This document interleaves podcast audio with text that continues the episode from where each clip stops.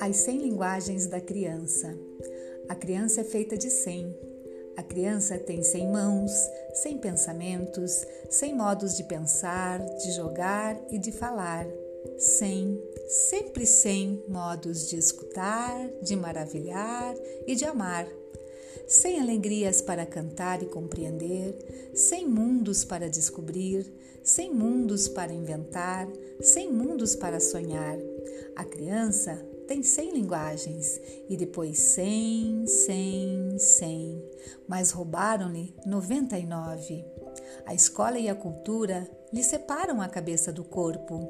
Dizem-lhe de pensar sem as mãos, de fazer sem a cabeça, de escutar e de não falar, de compreender sem alegrias, de amar e de maravilhar-se só na Páscoa e no Natal.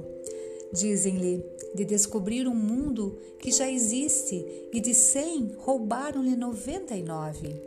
Dizem-lhe que o jogo e o trabalho, a realidade e a fantasia, a ciência e a imaginação, o céu e a terra, a razão e o sonho são coisas que não estão juntas. Dizem-lhe, enfim, que as cem linguagens não existem. A criança diz, ao contrário, as cem existem.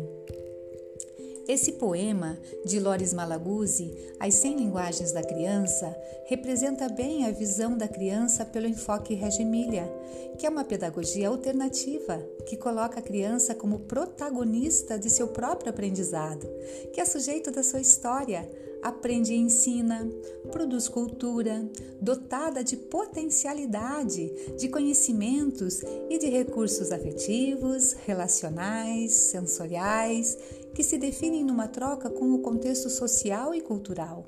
E tudo isso colabora para a aprendizagem da criança.